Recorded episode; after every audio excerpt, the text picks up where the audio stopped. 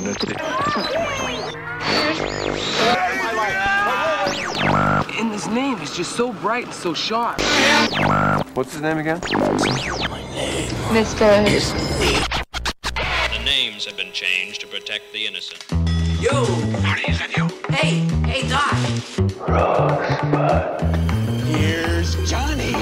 Bond. James, James, James, James Bond. Young lady, what's your name?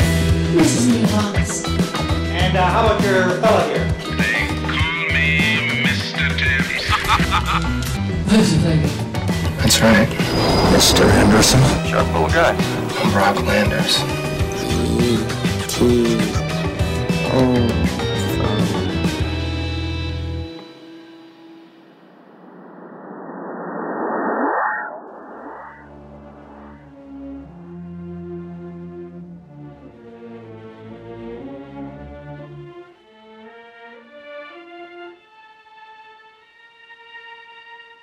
Olá! Este é o Cinefilia e Companhia.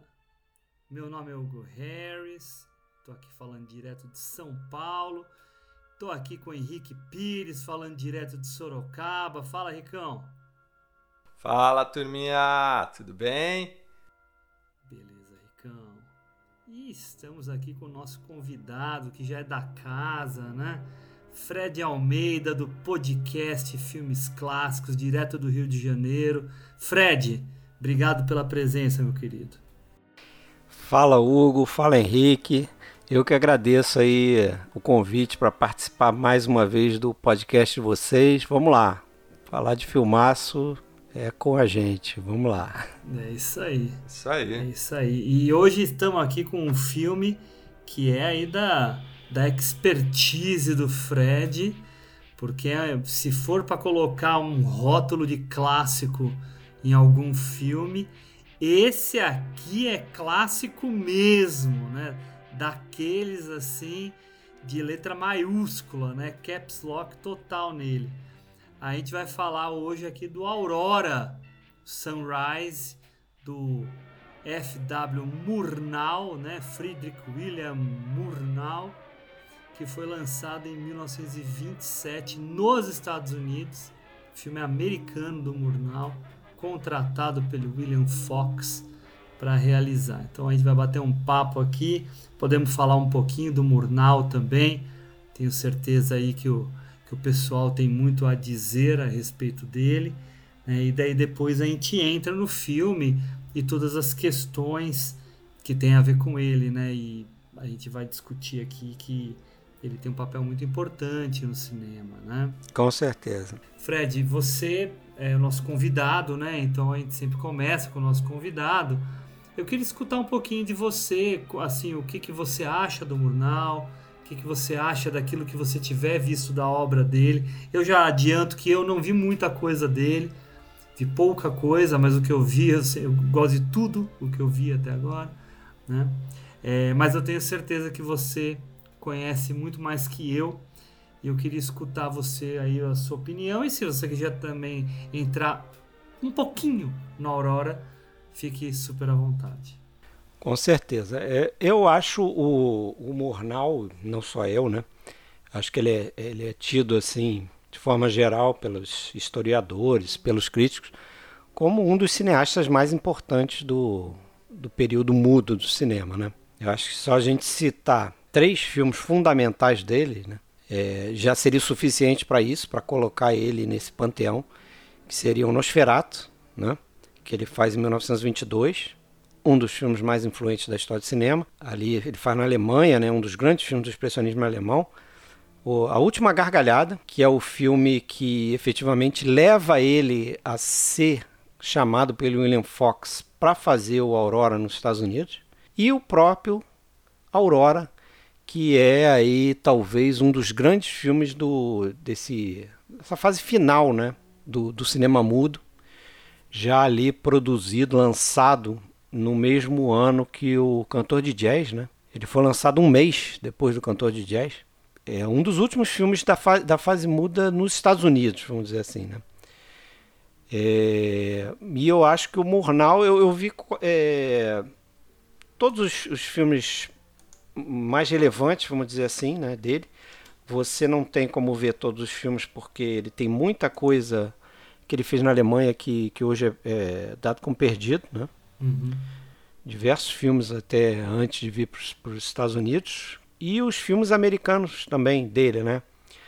Ele tem um filme americano perdido que ele faz depois do Aurora, que é o Four Devils, que ele também faz para Fox e dizem que, é, que é um filme também muito bom, mas hoje só existe trechos e fotogramas do filme.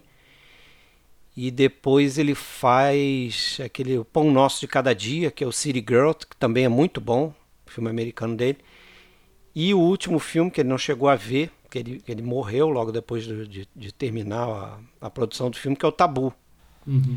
Que também é um filme interessante. Mas os filmes que ele faz no, na Alemanha, como Fausto, também é um grande Nossa, filme. Acho... Né, a Última Gargalhada é sensacional, é um dos melhores filmes dele, sem dúvida. Né? É, o Nosferatu, como eu já assisti, como eu, como eu já, já citei, né? Tartufo também. Uhum, uhum. Ele tem o, aquele Castelo Voglod, também, Isso. que é um filme ali do, do início da. Do expressionismo, né? É, é ele é de 21. É de 21. De 21 também. Esse cami Caminho da Noite, eu cheguei a ver também, também é de 21. Então ele tem filmes interessantes. Agora, esses três eu acho que são os, os maiores filmes dele, né? Uhum. Que estão aí pra gente ver, né? Uhum. Entre os que sobreviveram. Boa, boa, Fred. Henrique, e você? O que, que você já viu do Murnau? O que, que você acha do Murnau? Cara, é, meu primeiro contato com o Murnau, é, eu confesso que foi na faculdade, né? porque a gente sabe que na nossa época era muito difícil você ter acesso a filmes mais antigos, né? principalmente da época muda, enfim. E o primeiro filme que eu vi dele foi Nosferatu, né? Cara, eu logo de cara já me apaixonei, né? Apesar de sempre gostar do expressionismo alemão, mas acho que Murnau tinha algo de diferente, né? Que eu acho que é o que me fez gostar dele. Né? É um cara que sempre trabalhou muito bem e sempre tentou inovar a linguagem. Eu não digo a narrativa em si, mas a linguagem, né? Não vi assim todos os filmes, né? Óbvio como o Fred comentou, né? Tem filmes que nem existe mais, né? Mas sim, eu vi os mais conhecidos, né? Nosferatu, A Última Gargalhada, Fausto, é, o Aurora, enfim. É, eu agora eu não me lembro, cara. Eu tô tentando lembrar, mas eu acho que o Tabu é, é, eu acho que eu não vi, assim, enfim, porque eu não consigo me lembrar muito bem dele. Eu sei que era um documentário, enfim, algo do tipo. Não, o Tabu, o Tabu não é um documentário. Ele é um filme que se passa numa dessas ilhas paradisíacas. É, uma é. história. A gente sobre... confunde um pouco com Moana do, hum. do Flaherty. É, ah, pode ser. Pode tá bom ser, filme de ficção. É o último é. filme dele. Uhum. É um filme sonorizado já e tal.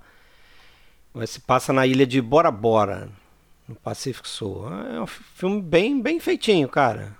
Ah, legal. Muito legal, vale a pena ver. Preciso pegar para ver. Tem até o um roteiro do, do Robert Flaherty.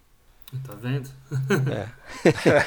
Você tá ali, aí. já, já tá ali, né? É. Tudo se conecta. Isso, talvez. Acho que esses filmes que eu, que eu assisti, acho todos incríveis, né? Ele contribui demais para o cinema, né? Não só como filme, mas também como evolução. O que é interessante nele, né? Como está relacionado ao período, né? Ao expressionismo também, mas como ele trabalha muito bem, né? Em todos os filmes dele, essa questão das personagens, né? Porque mesmo sendo um filme mudo, tendo uma carga é, do teatro, enfim, da literatura, mas como ele consegue deixar isso de uma forma muito cinematográfica, né? Para nós hoje olhando, né? E sem contar, né? É um cara que ele está sempre tentando, ele sempre tentou, né? A todo momento, para cada filme trazer algo novo, seja num enquadramento, seja num movimento. E é isso, né? Como o Fred falou, um cineasta tá ali no panteão dos caras mais fodões. É, eu fico imaginando esse cara se ele tivesse vivido mais algumas décadas, né? Ele morre antes dos 40 anos, né? Acho que ele morre com 42 ou 43. 42? Eu tinha Ele pensado mora que por Muito ali. novo, né, gente? que era Muito 37 e 38. Mas, muito enfim, novo. Mas é novo de qualquer Imagina. jeito, né? É mais Sim. novo Vai que a gente. 25 anos. Imagina então, isso que eu- põe lá 25 anos de vida a mais pra esse cara. Ele estaria Uhum. com 67. É, é. Porra, mano. Ele, nas- ele nasceu em 88, morreu em 31. Tá? É. 31, Animal, então, 40, né, cara? 42, Muito 43. novo. assim. É, 42, Muito 43, por aí. E para pra pensar, 42, 43, só filmaço nas costas, imagina, Ah, então, cara. é só a gente comparar, a mesma coisa, o Glauber, né? O Glauber também morre com 42 e Hum. olha o que fez, olha a obra que deixou. Sim. Então, mas é, se a gente pega os filmes dele, acho que o Fred fez uma exposição inicial muito boa falando dele, porque é um cara que vai ter ah, sempre o que contribuir com o filme que, que, que tiver feito, né? Eu vi poucos filmes dele, como eu acabei de falar. Até o dia de hoje eu tinha visto só o Aurora e o Nosferato. Acabei vendo no dia de hoje, do dia dessa gravação, a última gargalhada. Tava até com o Fausto aqui separado para ver, mas não deu tempo. É, é longo, mas é bom também. É, e não, mas é que não deu mesmo, assim, porque senão eu tava muito afim de ver, sabe? Mas os três filmes, assim, vamos lá. Qual é a nossa missão hoje, né? Além de falar do Aurora, é talvez tentar descrever para as pessoas, tentar, né? E muitos que estão nos escutando já sabem isso, mas aqueles que não sabem ou que não têm a dimensão é, de como aquilo que a gente vê nos filmes do Murnau hoje, para a época, foi algo extremamente revolucionário. Se você não tem essa dimensão, É. tendo sido ah, já mergulhado no cinema de hoje, sem ter esse conhecimento, você não tem a perspectiva do que É. esse cara nos deu. Eu, eu posso fazer uma conexão Pode, pode claro, claro. rápida. claro. É, você deve saber, a gente já fez lá no, no podcast. Filmes Clássicos, o Aurora. Né? Foi o nosso episódio 31. Eu fiquei me segurando para não escutar. Falei assim, eu não vou escutar para não, Não, para não roubar. não escute. Não, escute sim. Mas eu até é, ouvi ele novamente, tá? E depois a gente fez um episódio sobre o Murnau. Aí a gente trata de outros filmes dele. Hum. é, desses outros principais. Foi ali que eu meio que quase completei a filmografia dele. Mas no episódio Aurora, a gente passa quase 20 minutos é, falando sobre aspectos que a gente considerou datados nesse filme. Né? Uma, uma coisa até que depois eu fiquei me, me punindo assim, porque acabou que o papo foi nessa direção e eu tinha escolhido o filme. E eu acho que o que você falou é perfeito, porque você tem que olhar para esse filme e observar ele mais como é, forma do que conteúdo. Uhum, Né? Certeza. E eu acho que as coisas que eu procurei para pesquisar, todas caminharam nessa direção. Eu ouvi a trilha de comentários, a trilha de comentários é feita por um diretor de fotografia chamado John Bailey, Uhum.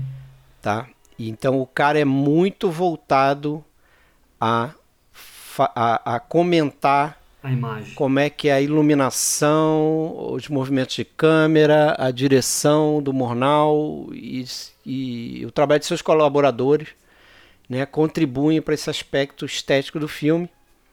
É claro que ele fala também do Karl Mayer, né, do roteirista, Uhum. é, fala de aspectos do, do conteúdo, da história e tal, mas a gente vê que o filme tem algumas cenas, inclusive isso é sabido se você pesquisar sobre o filme, que algumas cenas foram inseridas ali por questões comerciais, mercadológicas, né? Do William Fox, né? o, o cabeça da Fox, colocando uma outra cena ali. É, não se sabe se isso foi pedido para ele para o Murnau filmar. O que se sabe é que muitas dessas cenas não estavam no roteiro original do, do Karl Mayer.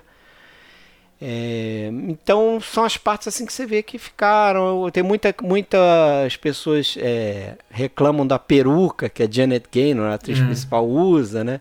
Mas aquilo ali tem, uma, tem um sentido ali estético de representar o que, que ela é no filme e tal.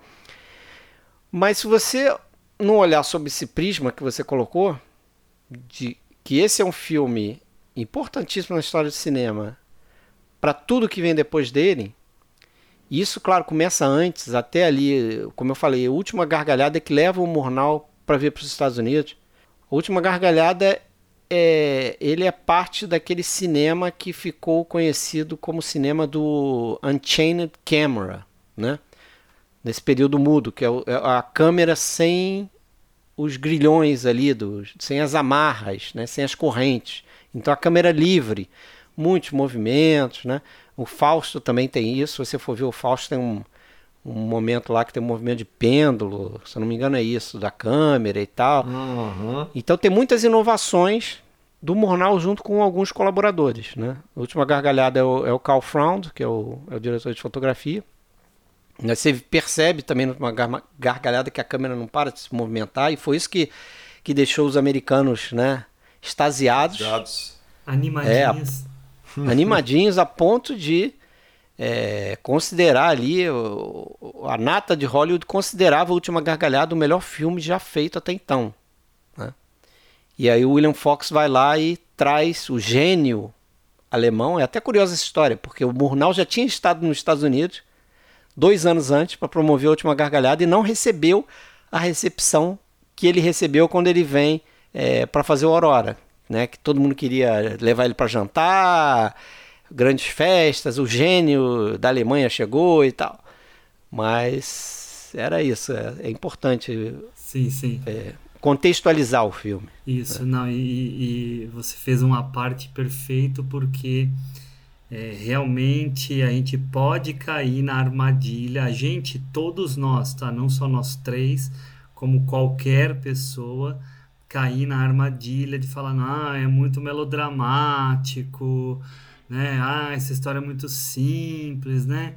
Então vamos lá, é o que o Fred falou, é a forma, né? É a arte. Então uh, foi muito bom eu ter visto hoje a última gargalhada, porque há essa coisa na nossa cabeça de que o Murnau queria um cinema que fosse um cinema que fosse universal, que pudesse ser visto por qualquer pessoa sem a barreira da língua. Ou seja, ele força, no bom sentido, né? Ele estressa a, a máquina artística do cinema para puxar toda a potencialidade dela para contar a história da melhor forma possível. E Através a, da imagem, né? Por meio da imagem, da imagem, né? Dessa câmera que você mesmo mencionou, né? E, e isso traz uma contribuição gigantesca para o cinema que até hoje a gente vê ressoar, por mais que esse ressoar é, tenha vários outros que inspiraram também, mas o Murnau é um deles. Tá? E aí o Aurora ele entra nesse espaço também com essa com, com essas credenciais, né?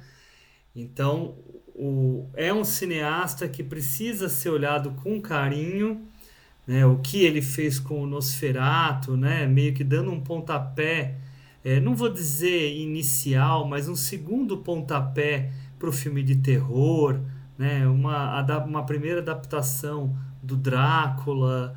Né? Então, eu acredito que seja a primeira, né?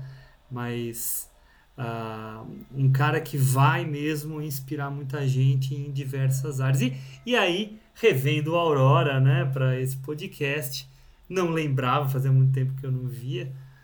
É, reparar também a veia cômica do Murnau. Né? A, a cena, a cena da, do fotógrafo é divertidíssima. Ah, adoro eles quebrando aquela estátua. Colo... Colo... Você acha que. Eu acho que ali. É, é, eu acho que talvez seja o Mornal mesmo. Acho que não. Acho que a cena do fotógrafo existia no roteiro do Maia, Aham. mas não em tom cômico. Hum, Eu acho que era um tom. O seu, seu. Me lembro direito que eu pesquisei. É que depois a gente pode voltar nisso. Eu, eu fiz um resumo aqui do, do que, que é o conto uhum, do Herman Suderman, uhum. né?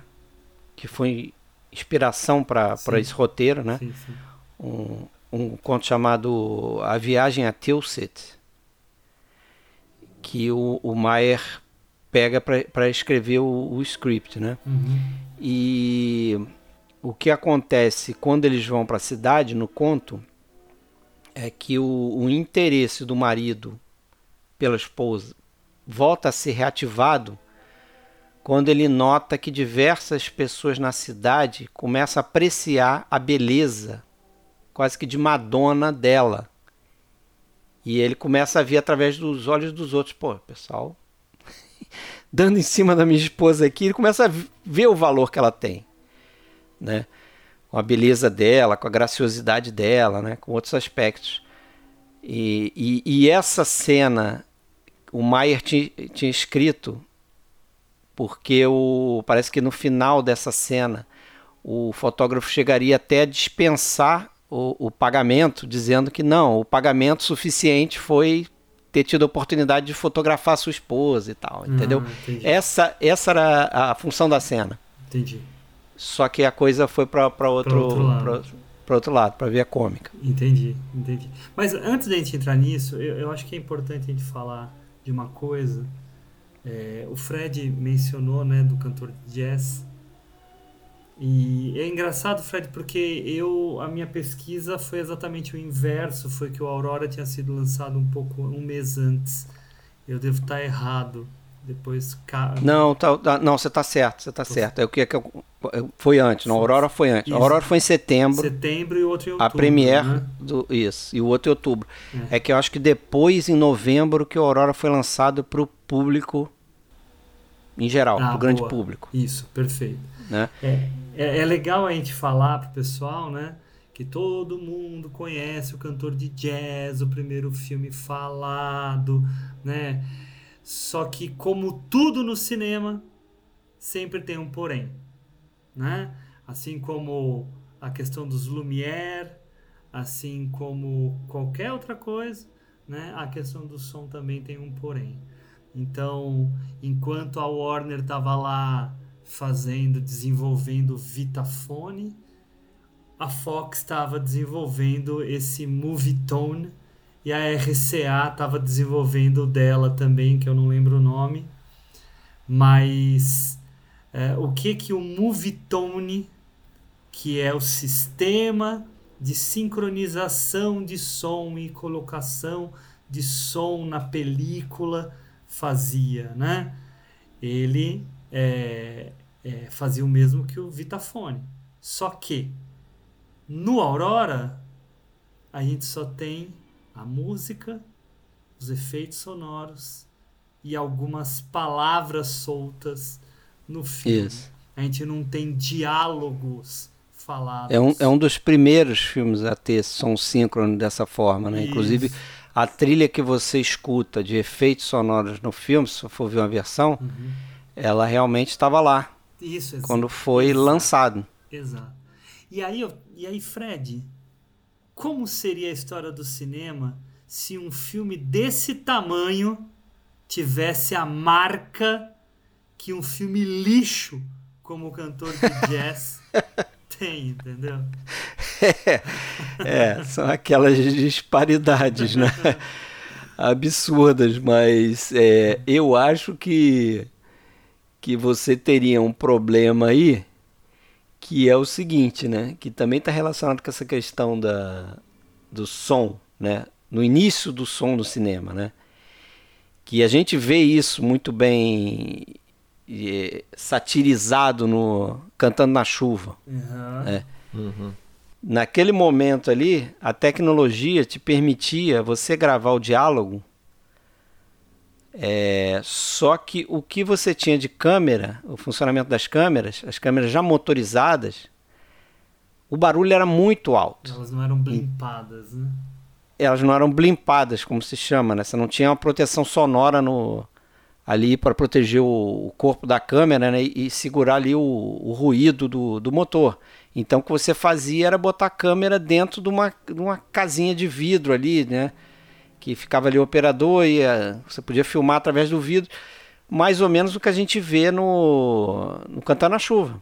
Né? Tem até aquela cena que eles ficam tentando botar o microfone, bota aqui na lapela da, da moça, do vestido da moça, bota num jarro de flores, dela. bota no ombro, isso, exatamente essa cena. E toda hora o diretor fica saindo ali da, da casinha ali de vidro ali, do, é muito bom. onde está a câmera.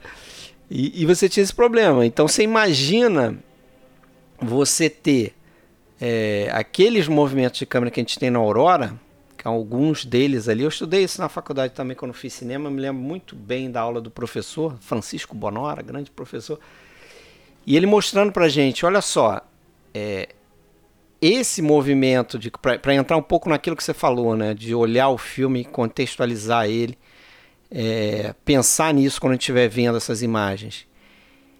Aquela, aquele plano em que a moça da cidade sai da casinha dela e você tem aqui no lado direito do quadro uns vizinhos que estão em foco, eles estão é, é, fazendo uma fofoca sobre ela e ela vem passando do lado esquerdo. Não sei se vocês vão lembrar disso. Num determinado momento, quando ela passa pelos vizinhos, a câmera começa a acompanhar ela. Uhum. Uhum. Uhum. Isso é uma coisa totalmente natural no cinema de hoje. O que você mais espera, que o, o, né, o personagem está se movimentando e a câmera está acompanhando, está indo junto. Se você observar diversos filmes ali, não que o Aurora tenha sido o primeiro a fazer isso, não, o mas se você fazia, mas isso, tem a criatividade mas... do Murnau na, na questão da é, história, né? Na questão da história, de, de colocar a câmera como um observador, né?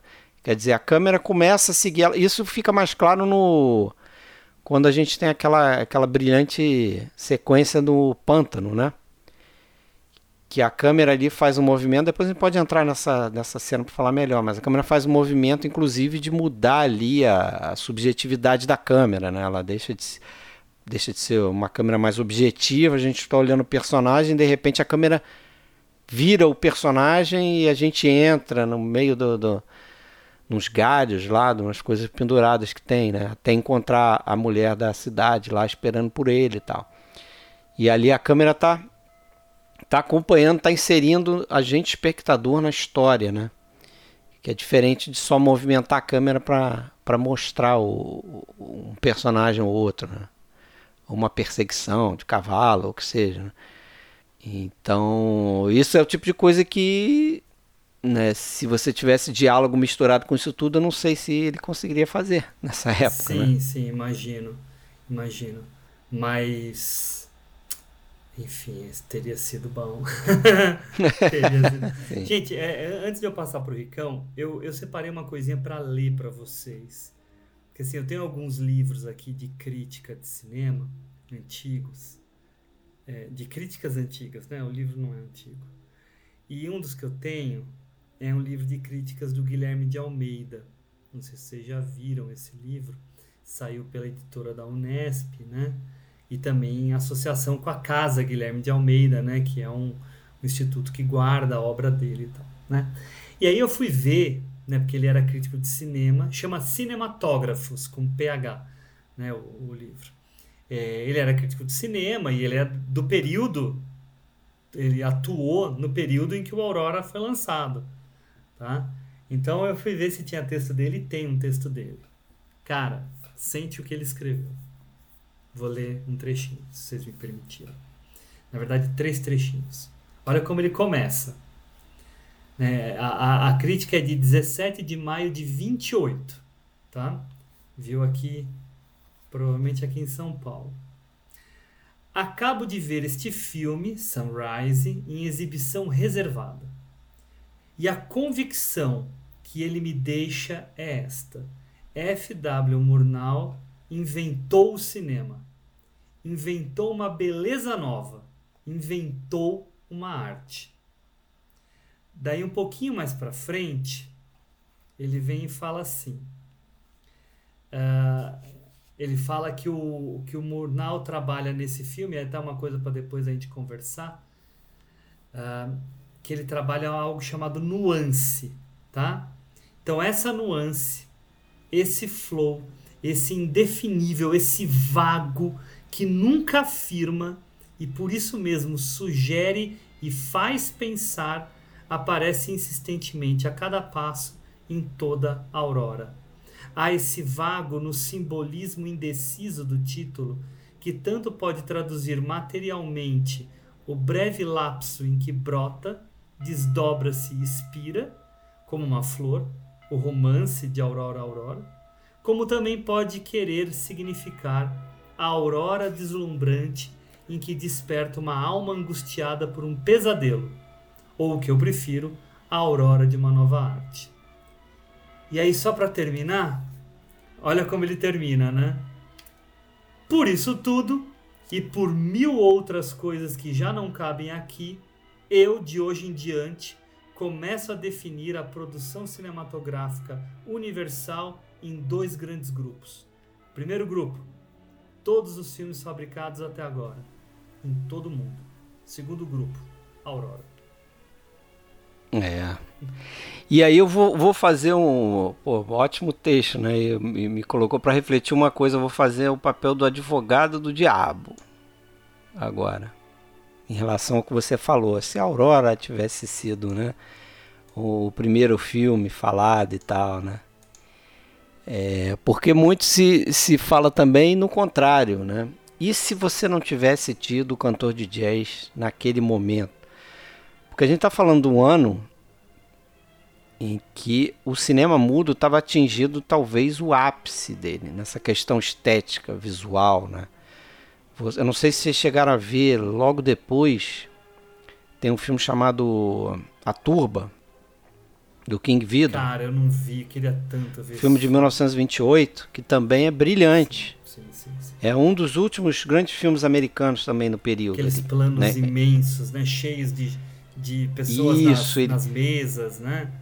Isso, ele tem um momento lá que a câmera dele sobe pelo prédio, entra na janela e aí tem esse plano das pessoas sentadas na mesa. Vai né? passando pelas mesas. Até chegar numa Isso, menina vai. na mesa, né? Até chegar numa mesa. Brilhante esse plano, né? Já foi homenageado pelo Billy Wilder e tal, no, Se meu apartamento falasse. se meu apartamento falasse, por outros diretores também, né? Mas o- os filmes estavam chegando num, num rigor estético assim, que é interrompido por breve momento, justamente por essa questão da câmera. né? Que a câmera agora tem que estar dentro de uma casinha para você poder gravar o som. E você pode explicar muito mais coisas por diálogo. Então há uma, uma banalização natural. Se você vir eh, filmes como, por exemplo, Hells Angels, chegaram a ver esse filme? Não, Anjos eu- do Inferno, do, do Howard Hughes, né? O filme até que é tema lá do aviador, né? Ele tá filmando isso no filme do Scorsese lá, o Leonardo DiCaprio que faz o Howard Hughes, tá filmando o Anjos do Inferno. Que eu Que é um cito filme esse da filme Primeira porque esse Guerra, não é? É, é, dos é um filme da né? Primeira Guerra, é um filme que é feito mudo. E quando sai o cantor de jazz, o Howard Hughes, com todo o dinheiro que ele tinha, fala: Não, agora o negócio é fazer filme falado. Eu quero essa tecnologia, trans- vou transformar meu filme mudo num filme falado. E aí você, se você vira o filme, você vai ver que as melhores sequências do filme são as sequências aéreas, onde a câmera está presa em aviões. E o que se passa no chão é péssimo, cara. É péssimo. São os diálogos explicativos. A câmera não se movimenta, hum, sabe? Aquele enquadramento normal, duas pessoas falando. Teatrinho filmado com diálogos ruins. É, então eu acho que tem esse problema também, né? Sim, sim. Dos diálogos terem talvez complicado em um momento que talvez fosse mais criativo. Com certeza. Né? O, o Chaplin, por exemplo, é um cara que resiste Isso. a fazer o vagabundo falar. Não, os caras né? falam que, de- com aspas, com várias aspas, né? Que os diálogos, o som estragou o cinema, né? Que, né? Aquilo que É, o cinema. várias aspas. né? É, que o cinema estava se tornando, né? Ele acabou se tornando uma outra coisa diferente Outra daquilo para aquilo que ele estava se direcionando. Mas viu, só para finalizar a questão de por que, que eu chamei o Guilherme de Almeida aqui para falar com a gente, não é à toa, porque assim, a gente já tinha tido vários filmes importantes antes de, de 27. Por que, que ele acha logo Aurora esse filme divisor de águas, né? O cara era um poeta. O cara olhava essa questão da arte, essa questão do abstrato, né? De uma forma muito especial. E ele enxerga isso em tudo o que o Aurora traz pra gente. Que muitas vezes é referenciado como um poema visual. Acho que é o Scorsese que fala isso. Ah, é? Que o filme é um poema visual. É mesmo. Né? E, e, realmente, se você pensar nessa, nesse contexto da história, né? A gente até falou o que, que é a história do Aurora, né? Se você me permitiu, eu até posso puxar um pouco do que, que eu aprendi, o que, que é o conto. Manda, né? manda. O conto do Herman Sutherland é a história de um camponês que se apaixona por uma empregada dele e trama com ela a morte por afogamento da esposa. Então, nesse aspecto, no filme, a empregada é substituída por, pela garota da cidade, né? E, e ele continua sendo camponês, a esposa também. O marido e a esposa fazem uma viagem a Tilsit, essa cidade, e lá eles já encontram a paixão com aquilo que eu falei. Ele, ele começa a perceber que as pessoas da cidade dão valor à esposa dele que ele não dá.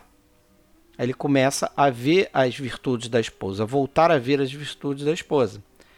Na volta, eles dormem no, no barco. A tempestade acaba virando a embarcação deles. A mulher se salva com aqueles galhos, como a gente vê no filme. Só que o marido se afoga. E o marido morre. E tempos depois, né, cerca de nove meses depois, ela vai ter um filho que foi gerado justamente nessa noite dos dois no barco. Essa é a história do, do Herman Sutherland. Né? Você vê como o Karl Mayer, o roteirista do Murnau, modifica, junto com o Murnau também, acho que tem os toques dele, é, modificam essa história, né? E até o, a história que a gente vê no, no Aurora, não sei se vocês respeitam muito spoiler aqui. Não, pode. não. Pode, o filme tem quase 100 anos, viu, cara? É, pois é, já deu tempo pra galera assistir, né? Mas no filme a gente tem um, um roteiro com final hollywoodiano, né? Que é aquela coisa do. Você dá a mulher como morta, ela é encontrada e os dois é, se reúnem lá, marido e esposa. E, e, aí tem realmente fisicamente o, a aurora nascendo, termina o filme com um plano, né? De um nascer de um sol e tal. Mas é interessante, né? Você, você ver essas mudanças aí, porque é uma história muito simples. Sim. Sim. Tanto o livro quanto a história que é contada no filme é uma coisa muito simples. Mas realmente é como eu falei, a forma como ele conta, né? Até o início do filme, com todas aquelas aquelas sobreposições, aquelas múltiplas exposições, né, para te jogar ali uma série de ideias ali de, puta, né? puta trabalheira fazer isso, cara. É, e é um, é um, trabalho fantástico dos diretores de fotografia, né? Que depois a gente pode entrar também. O Charles Rocher e o Carl Struss, né? Os dois caras que assinam esse trabalho aí. Mas porque muito também do filme é isso, né? Essas imagens que eles estão criando ali, tem muito de expressionismo, né? Que ele traz, de expressionismo alemão que ele traz da, da Alemanha, né? Ricão, e você, meu querido? que, que você. Cara, tô aqui, tô adorando ver vocês aí, porra, fazendo eu pensar um monte de coisa. Só pegando talvez um pouquinho o gancho do que vocês falaram. Eu acho que se o Aurora fosse falado, ele não seria esse filme que ele é. Porque eu entendo essa questão do som, né?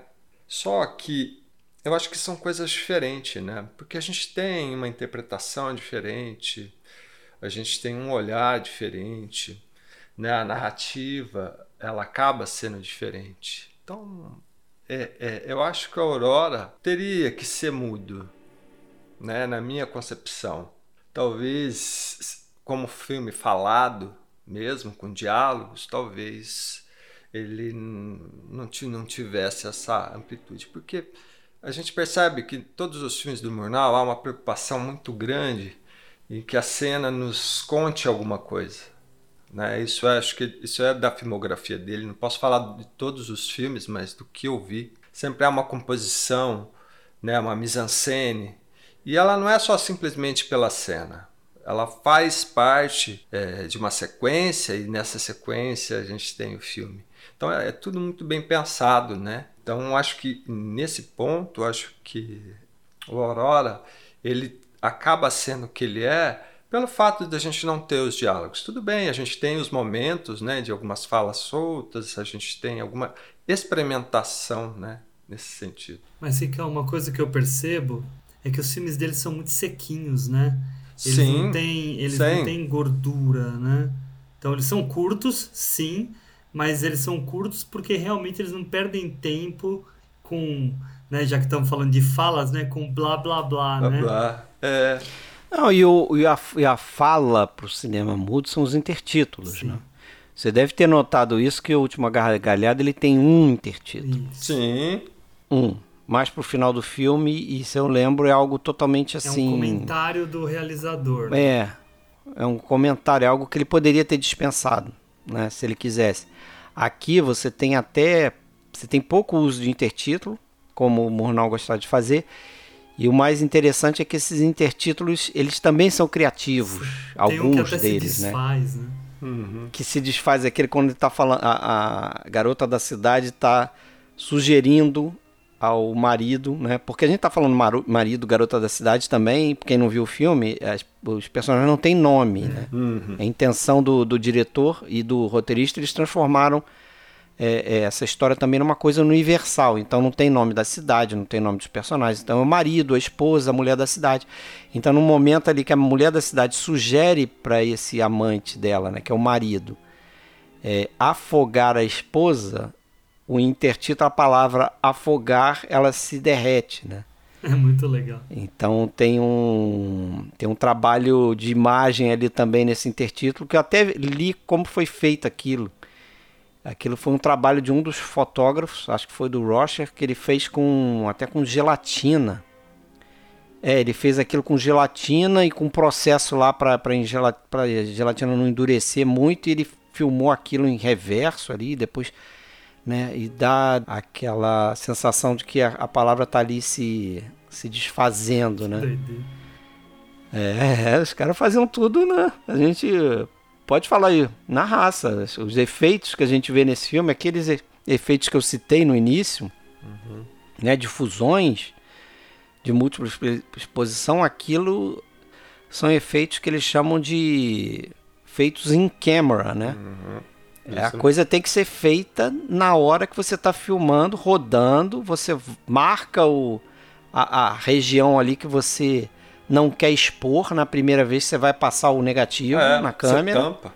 a Você, tam- você Você tampa, a tampa. janela, cara. É. Que trabalho. Você tampa a janela é. ali e você tem que ser preciso naquilo ali, milimetricamente, medir, opa, vou botar a- a- né, o, o que está tampando até esse pedaço aqui do, da Ou- janela. é, o- os- até os desenhos, né, em vidro, né, na frente, enfim. Também, né? ter- Aquele efeito Schumann É, que eles chamam, é. né? É, o. Ele usa também o, o, o trabalho de direção de arte também É fantástico. do, do alemão chamado Rockus Glies, que também vem com a Alem- da Alemanha com o Murnau, que ele cria aqueles, aquela perspectiva forçada, né? Uhum. Você tem aquelas cenas, é, principalmente na cidade, que eles, a maioria das cenas foi feita em estúdio. E você tem uma limitação de espaço ali, né? Sim. Então a maneira que eles, que eles fizeram para criar aquela profundidade foi trabalhar com essa noção de perspectiva forçada. Então o que está mais perto da câmera é, é feito de, de forma maior do que realmente é um objeto, né? E o que está lá atrás é menor. Então eles usam muito anões lá no fundo para dar a impressão que são pessoas mais distantes, né? Porque eles são mais baixos e tal. Então ele cria toda essa noção de profundidade, né? Fazendo isso. Porque não, não se tinha lentes ainda capazes em desenvolvida para poder, né, ter essa ideia dos enquadramentos. E já que você, né, a gente entrou nesse assunto, é muito interessante o Murnau, porque para mim ele tem um, um, um papel visionário, né, como eu comentei antes, na linguagem, por quê? Porque ele, a, a, ao meu ver, né, vendo o filme, as cenas para ele é, concebê-las, né, ao ver o filme, é, é como se ele quisesse passar o além do que a gente está vendo, né? Né? Ou seja, o sentimento daquelas personagens, né? É, já que não temos falas, tudo bem que a gente tem expressões. Eu digo isso porque você vê que você tem momentos de quando o marido começa a ter devaneios, é, devaneios não, mas começa a pensar né, dele cometendo crime, dele jogando ela. Então, ou seja, como é que ele faz isso? Então, aí ele faz uma sobreposição, por exemplo, dela no, no, no ombro dele, né, ali em cima. Então, você fala, pô, esse cara foi um gênio, né? Ele foi um gênio porque ele forçou algo, ele trouxe algo novo. E o filme, como um todo, dentro da sua narrativa, ele está sempre pontuando a gente né, nessas questões, né, de como essas personagens estão se sentindo, né, de como essas personagens lidam com os seus conflitos, já que nós não temos diálogo para ajudar, né, digamos assim. A gente só tem o que a interpretação né, do ator, né, e, um e a mise-en-scène da cena. É, tudo bem, você tem ali, mas eles não. Não, mas tão... ele não, não, não interfere. Eles, eles, eles, eles funcionam mais como uma virada para alguns momentos do que exatamente dar a ideia do que ele está passando ou sentindo. Né? Você vai ter eles quando é a introdução de uma sequência ou uma, uma mudança. Né? É, e essas, essas imagens aí, como elas reforçam essas ideias e como a gente entra na cabeça dos personagens. Né? Tem uma outra fusão bacana também, que é nessa, nessa sequência aí que você falou, que o marido chega depois do encontro com a, a moça da cidade no pântano, ele chega, ele volta para casa e ele tá deitado na, ele encontra a esposa deitada na cama, e ele vai lá deita na cama dele. E você tem uma fusão ali dele deitado na cama com o, a água do rio, que dá a impressão até que é ele que está se afogando ali naquela fusão. Mas é para você, ali você entende onde é que está a mente dele, né? Ele está apreensivo porque no dia seguinte vai ser a viagem onde ele supostamente vai tentar assassinar a esposa. Como ele né, foi lá é, é, é, convencido pela amante dele, né? Então tudo isso criando esses elementos de tensão sem precisar você ter um diálogo, ter um intertítulo dizendo e nesse momento o marido não pensava em outra coisa a não ser matar a esposa, né? Isso está na imagem. Isso, e eu não acho o ator, o George O'Brien, um grande ator. Assim, eu eh, achei ele até um pouco canastrão, não, ele é, assim. Ele é limitado. É, só que fica bem evidente no personagem, eu acho que tem muito também da direção do Murnau, essa flutuação psicológica dele, né? Então essa, claro, tem toda a questão da composição, de montagem e da fotografia, mas o ator também contribui bastante para isso, né? A gente fala do George O'Brien, mas ele está em dois filmes importantíssimos aí do período, né? Ele está nesse. E o Cavalo de Ferro, né? E o Cavalo de Ferro do John Ford, né? Ele é um cara também que fez muito filme ali no período pro Howard Hawks, né? Esses filmes mudos do Howard Hawks. Depois ele, John Ford vai. Ele tem uma história de vida interessante. É, a carreira ele, dele é longa. Ele né? participa das duas, das duas guerras. Uhum. Ele se realista depois veterano, ele se realista para lutar a Segunda Guerra Mundial. Né? Mas ele realmente não. Você não lembra dele muito mais por isso. Ele faz no final da carreira dele, ele faz algumas pontas lá em filmes do John Ford não for dar uma força para ele lá, acho que até para ele sobreviver, né, ganhar um salário e tal. É, mas eu, eu, eu, particularmente, Hugo, não acho que, assim, para a ideia desse filme, para essa personagem desse marido, eu acho que o cara ele tá realmente perturbado. Né? tá mesmo. Tá é, mesmo. e eu acho que talvez dar essa ideia um pouco do exagero, é óbvio, a gente tem que lembrar também que é um filme mudo, né? É, a interpretação é diferente. É, é indiferente, enfim, mas eu, eu, eu gostei, eu confesso que eu gostei dele, eu achei interessante. Por exemplo, algumas criações, né? Essa ideia de quando ele, toda vez que ele realmente vai tentar ou atacar ela, ou fazer alguma coisa para ela, ou até mesmo para amante, uhum. depois lá no fim, é essa coisa dele meio a cara dele meio pirão, né? abaixar, erguer a corcunda, né? É uma opção, né? É uma opção. E eu acho que eu acho que é interessante. Isso é bem típico do, do, do cinema da época, né? Que você falou e do expressionismo Isso, também, né? Uhum. Dizem que o, o Mornal ele ele ensinou, vamos dizer assim, o George O'Brien a como atuar de costas. Uhum. É isso que eles falavam, né? Aquela forma curvada ali. Se realmente se você olhar o filme, ele tem muitos planos, não só do George O'Brien, muitos planos de pessoas de costa, a câmera sim, acompanhando a moça sim. indo pro pântano de costas, o casal andando de costas no meio da cidade, tem uma trucagem ali até. Que é fantástico, ali que sai né? da cidade ele... para depois entrar. Isso. Não, Mas, não, não quando eles estão andando no meio da rua, logo depois que saem do bonde, uhum. que estão tá passando os carros, aquela confusão da cidade, um monte de carro passando, pessoas na rua, não sei o que, eles estão de costas andando.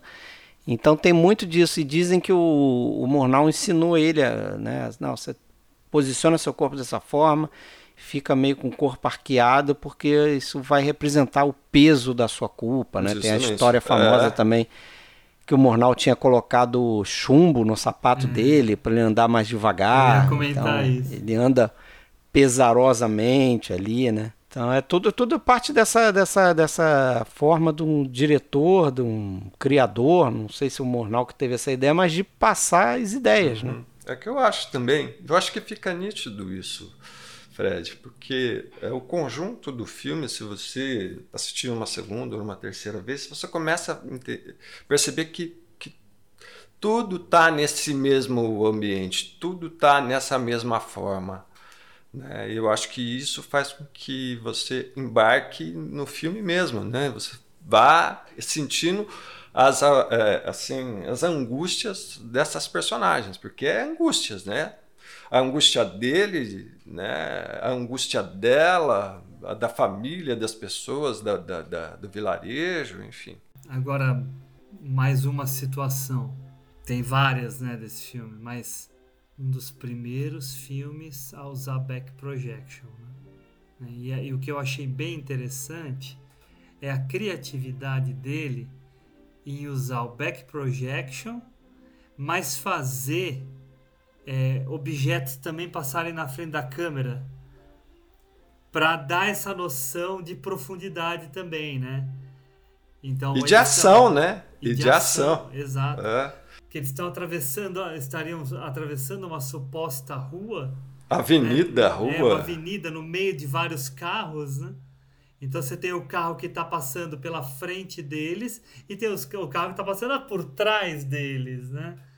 É muito inteligente. De, de, hoje em dia a gente né, faz isso tranquilamente, mas de outras formas. Umas, umas outras inovações, não inovações, mas uns outros desafios técnicos ali, né? Que eles, assim, primeiro o, o Mornal ele teve algo que poucos diretores têm, né, ao longo da carreira, que é um estúdio dando carta branca para ele fazer o que, que ele queria. Né? A gente vê poucos episódios desse na história do cinema, se você comparar a quantidade de filmes que tem, né? Com a gente, porra, Cidadão Kane é um deles, né? E você vê como na mão de grandes gênios os filmes que saem, né? E esse é um desses casos em que, eu, como eu falei, ele constrói quase tudo em, em estúdio, né? Mas você tem coisas em locação ali também. Você tem as, as, algumas cenas no rio. Aquilo é um no rio, não no lago, né? Ah, em, ao redor desse lago, eles, o, o diretor de arte lá construiu ah, algumas casas ali. Você tem toda aquela cena do bondinho também. Que aquilo ali é um misto de.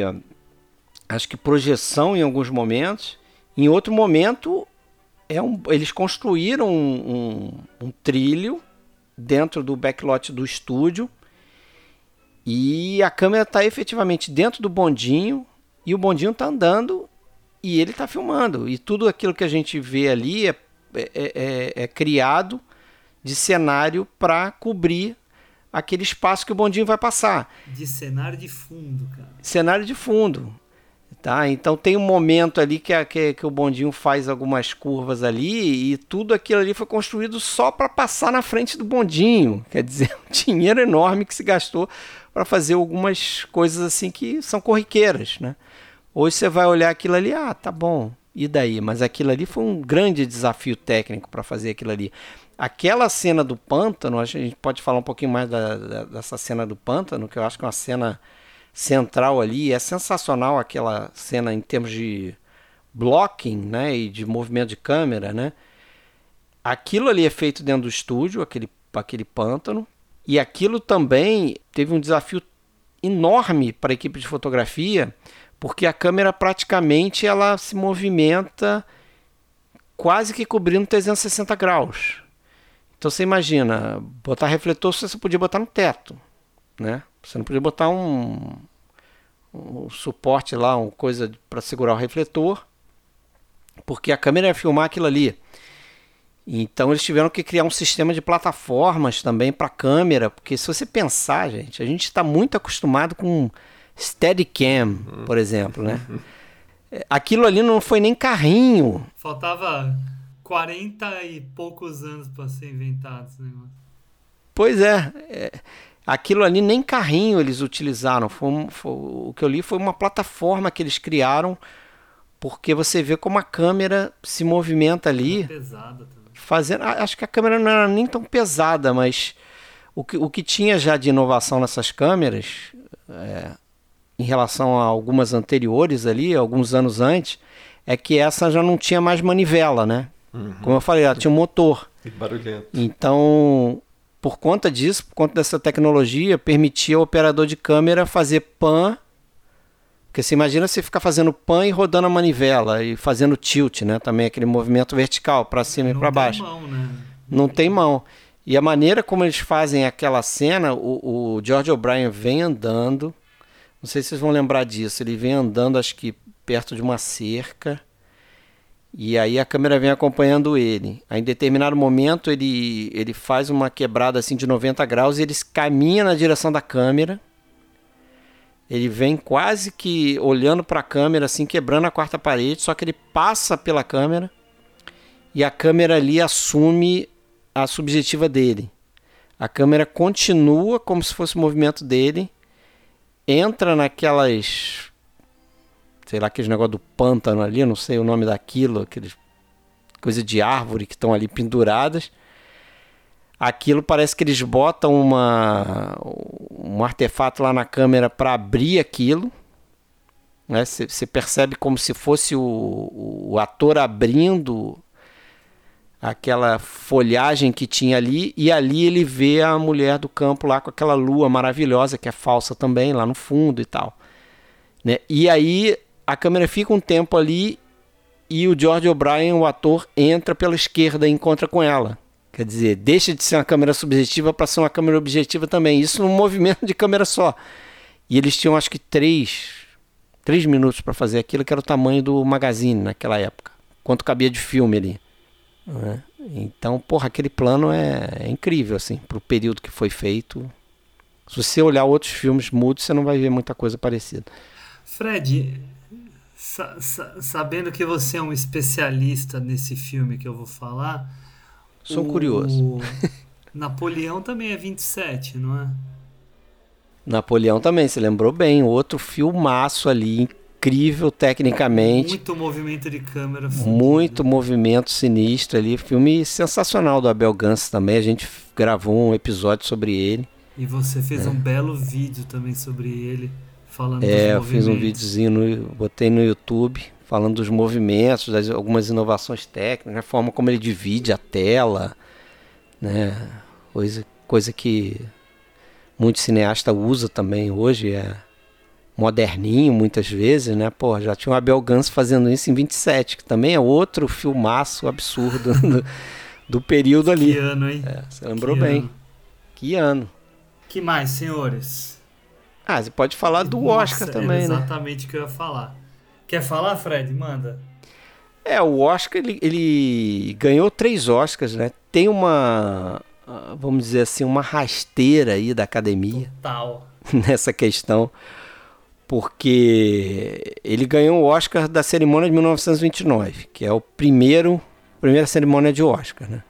Pra galera ter ideia, não, não tinha cerimônia assim formal, acho que as- o, o, o, o pessoal sabia antes os vencedores, era anunciado na imprensa Tinha um jantar. e tinha lá o jantar, né, para entregar os prêmios que todo mundo sabia. O filme ganha três Oscars, né? Um para fotografia, para o Charles Rush e para o Carl Struss, a dupla. Ganha para Janet Gaynor, mas nessa, nesse, nessa cerimônia especificamente, ela foi feita em 29, mas ela valia de 27 até 29, então a Janet Gaynor ganha por três filmes que ela faz no, nesse período. É, dois do Frank Bozard, né, O Sétimo Céu, E o Anjo E- das Ruas. Anjo das Ruas e ganha pelo Aurora. Então, mais um prêmio para Aurora. E ele ganha o, o que na época se chamava algo como melhor qualidade artística de produção, Exato. que era o melhor filme disfarçado de filme de arte, né? Era o- Isso. é como se tivesse um prêmio para o filme comercial, entre aspas, que é o melhor filme, É e o o que tavam melhor querendo replicar agora. né? isso, agora como se fosse coisa nova, né? Eu até cheguei a falar isso numa live. Eu falei, pô, isso já teve no primeiro Oscar. Mas o que aconteceu foi que no ano seguinte a academia acabou com essa categoria que o Aurora ganhou de melhor filme de qualidade artística e meio que desvalorizou o prêmio.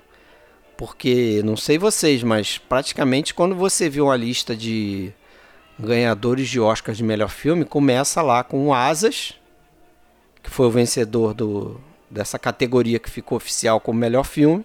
E pouca gente cita o Aurora. Tem que citar os dois.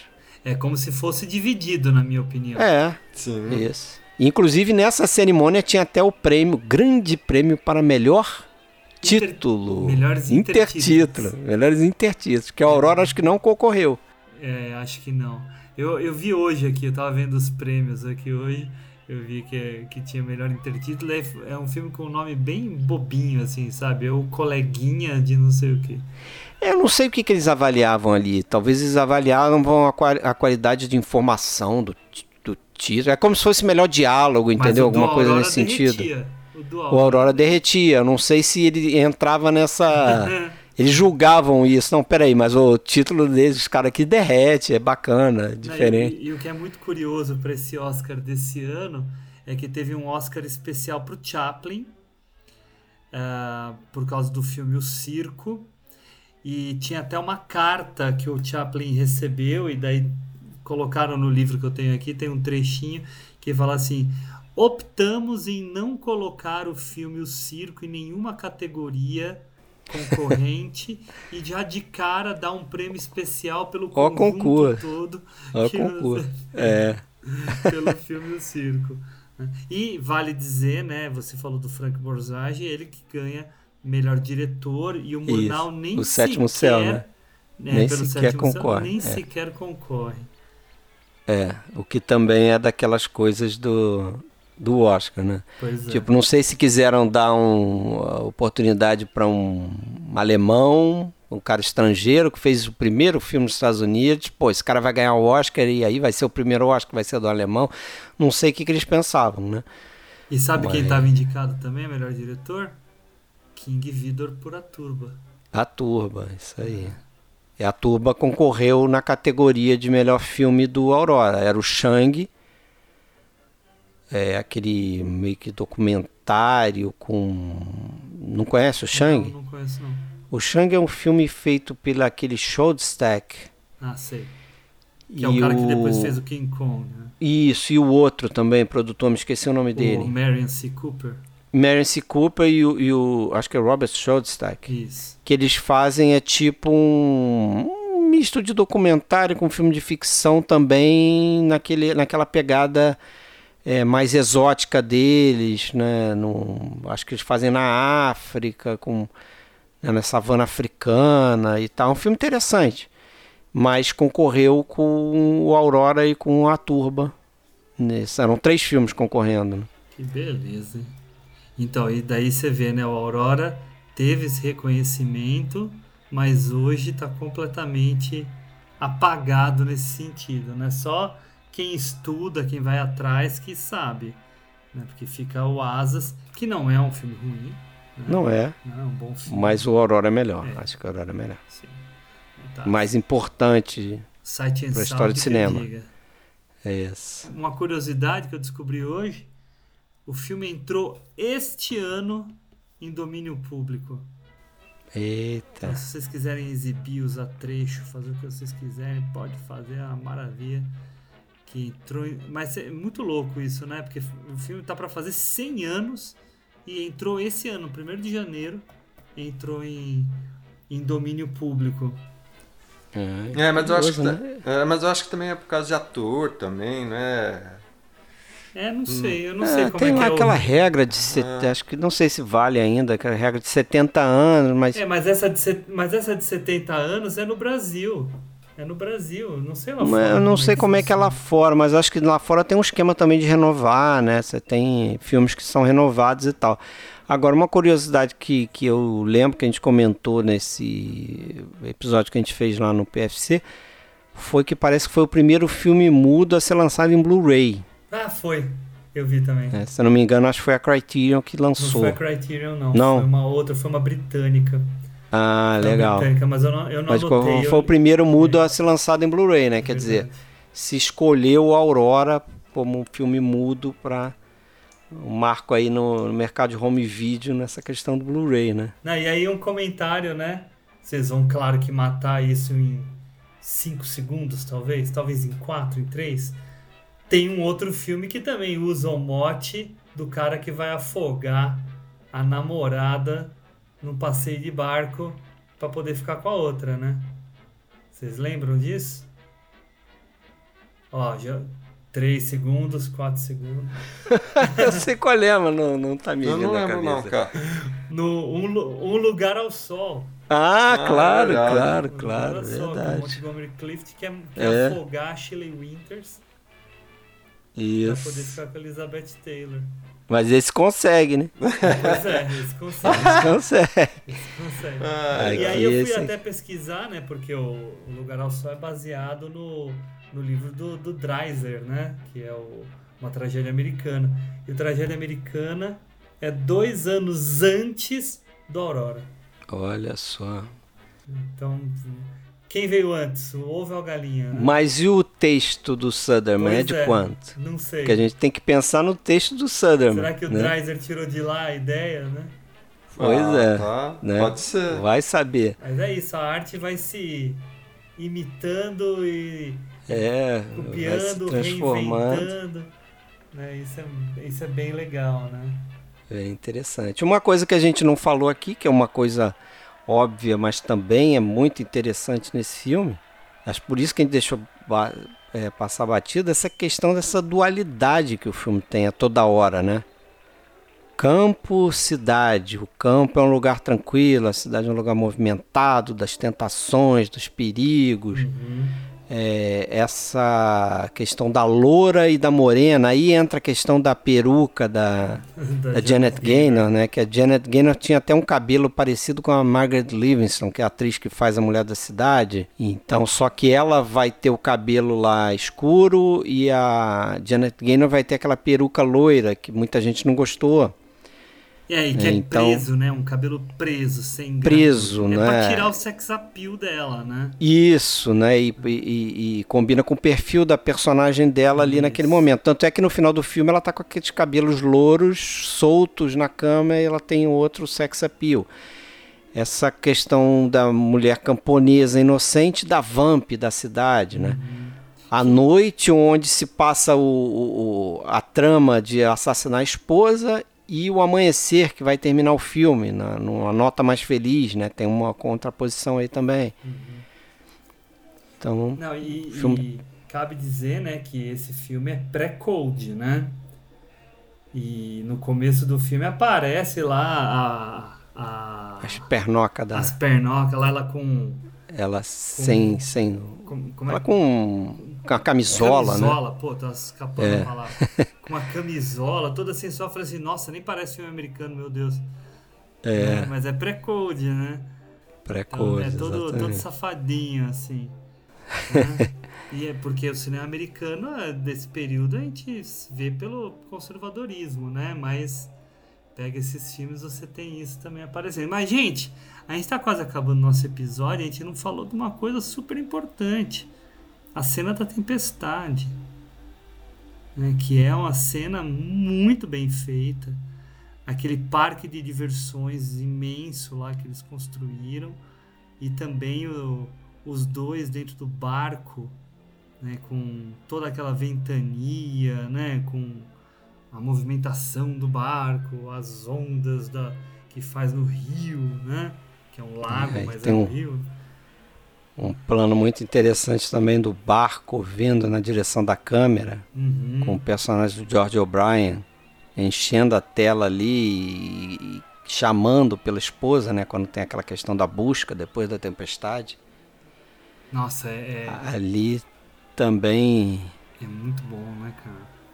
Muito é bom. aquela, aquela cena muito interessante, como é a da, da cidade também, né? Toda essa questão. Tem ali naquela parte da cidade, tem essa questão do porco bêbado, né? Que tem algumas coisas assim que ficam meio, É verdade. meio esquisitas, meio datadas, Tá assim, meio Mas que é- fogem. Mas é o que eu falo do humor do, do Murnau, né? É. É um humor meio bizarro ali de botar o, o porco bêbado e tal. E. Mas. Tem uma cena dentro do barbeiro que também não está no roteiro original, aquilo foi in- incluído depois. É, tem a cena do jantar dos dois, que também tem ali uma questão de, de fusão, de imagens, que eles lembram algumas coisas e fica aparecendo, né? Eles estão sentados na mesa, você vê que o enquadramento da câmera tá meio esquisito, que tá dando muito teto Uhum. acima da cabeça deles e de repente começa a entrar umas imagens ali. Você vê por, por que que a câmera está posicionada daquela forma, está enquadrando daquela maneira. Todo aquele cenário ali, né? Aquele traba- trabalho do Glees, né? Uhum. Que como eu falei um pouco da perspectiva forçada e tal, aquilo também é muito interessante e, e como os filmes eram feitos na época, né? Que hoje se você vê esses filmes são todos ou parte deles fabricado por computação gráfica, você imaginar que ali tem 200, 300 pessoas se movimentando e né, num, num set de filmagem e criando toda aquela aquela cena junto com, com os atores principais e com os diretores e com os técnicos, aquilo é fantástico, né? É outro tipo de É aquele cinema problema. que a gente aprendeu a, a adorar. a gostar, né? A adorar, apreciar pelo realismo, né? E pela dificuldade de realizar, É, né? o desafio, né? É o que a gente vê muito no Babilônia, do Chazelle. Eu não vi esse filme. Cara. Vou ver. Você gostou muito, né? Eu gostei demais, cara. Eu gostei demais. Gostei demais. E mostrando mesmo essa cozinha do cinema acontecendo, né? É, todo o equipamento, toda a parafernália, toda a todas as traquitanas mesmo para realizar. Isso é muito, muito legal. Nossa. Bom, senhores, tem mais alguma coisa a dizer? Henrique, Fred?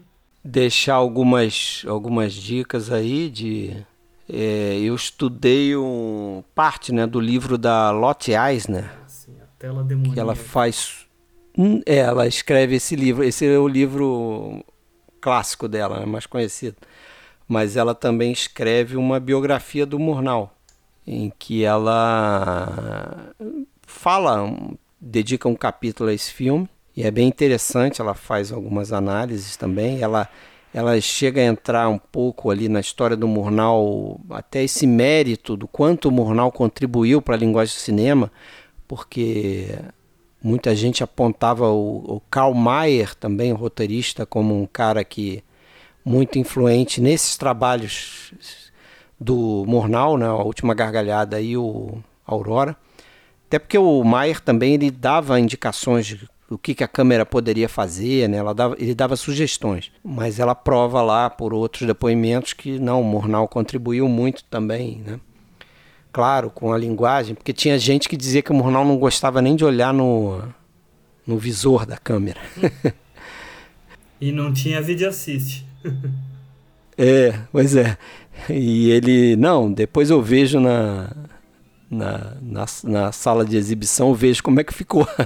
Confiava, nos, nos, fotógrafos dele. É, e eram os caras câmeras. que ele também já trabalhava há um é. certo tempo, né? Mas é interessante esse livro da, da Lotte Eisner também, pelo que eu li ali, as partes que eu li, é interessante para conhecer mais sobre o Murnau. Então, meu caro Fred, faz, aproveita o nosso agradecimento aqui de você estar tá presente no nosso pod e faz o jabá de vocês aí. Fala onde o pessoal pode encontrar as coisas que vocês desenvolvem, publicam, pesquisam e etc. Por favor. Com certeza. Uhum. É, Para quem não conhece, a gente tem lá o eu e o Alexandre Cataldo, né? A gente produz o podcast Filmes Clássicos. Quem quiser entrar na nossa página principal, filmesclássicos.com.br, mas a gente publica nosso áudio no Spotify, no iTunes, em qualquer agregador de podcast, você vai encontrar, se procurar podcast Filmes Clássicos. A gente tem um canal no YouTube também, que a gente já postou mais vídeos, né? Quando eu conseguia produzir alguns vídeos, hoje está mais difícil, mas a gente tenta postar todos os episódios lá também. Já são mais de 200 episódios. Você participou lá com a gente, a gente teve prazer de receber você lá no episódio 200, naquela festa que a gente fez numa live. Foi legal e demais. Também logo em seguida você vai emplacar em alguns dias, a gente está gravando isso no dia 29, 29 de julho. No dia 1 de agosto a gente vai lançar a lista de Schindler, né? Nosso próximo episódio. Não sei quando vocês vão lançar esse aqui, o Aurora. Vai ser setembro. Setembro, mas então vocês já terão ouvido o, o, episódio que a gente gravou aqui com o Hugo, que foi bem legal sobre a lista de Schindler. E o nosso foco é esse: é tentar fazer filmes é, mais velhos do que 30 anos. Né? Então a gente está em 23. O Schindler estava ali no limite, né? 93. Então a gente tem feito filmes de 93 para trás na história de cinema, porque a nossa intenção é justamente recuperar aí esse o que está para trás, né? O que, o que formou o cinema, esse legado do cinema. Então, cada vez mais esquecida, né? É, é. é isso aí. Mas obrigado aí pelo convite. Participar sempre um prazer participar com o podcast Irmão, que é o podcast de vocês, Cinefilia e Companhia. Muito bom também. Legal, Fred. Valeu. Não, não é nenhum favor o que eu falo, porque eu já falei várias vezes. Para mim, podcast Filmes Clássicos é o melhor podcast de cinema que a gente tem. Então, pessoal. Por isso que eu volto aqui, tá isso, vendo? Esses, esses galanteios é. aí. ah, mas eu falo até quando você não tá. Mas o pessoal tem que escutar, porque realmente é muita informação que eles trazem. Então aproveitem, sempre tem é, exceto quando sou eu, tá? Mas sempre tem bons convidados Não, aí participando. Você também, claro. Tá? Tem caras muito legais que até também já estiveram por aqui em alguns episódios. Bom, e você, Ricão? Obrigado também, obrigado pela tua presença, por estar aqui, por estar sempre sendo esse parceiro aí incrível que eu tenho desde o episódio número 1 um aqui no nosso podcast, porque ele é nosso. Fez todos os episódios, Henrique? Não, cara, não fiz não. Eu acho que eu.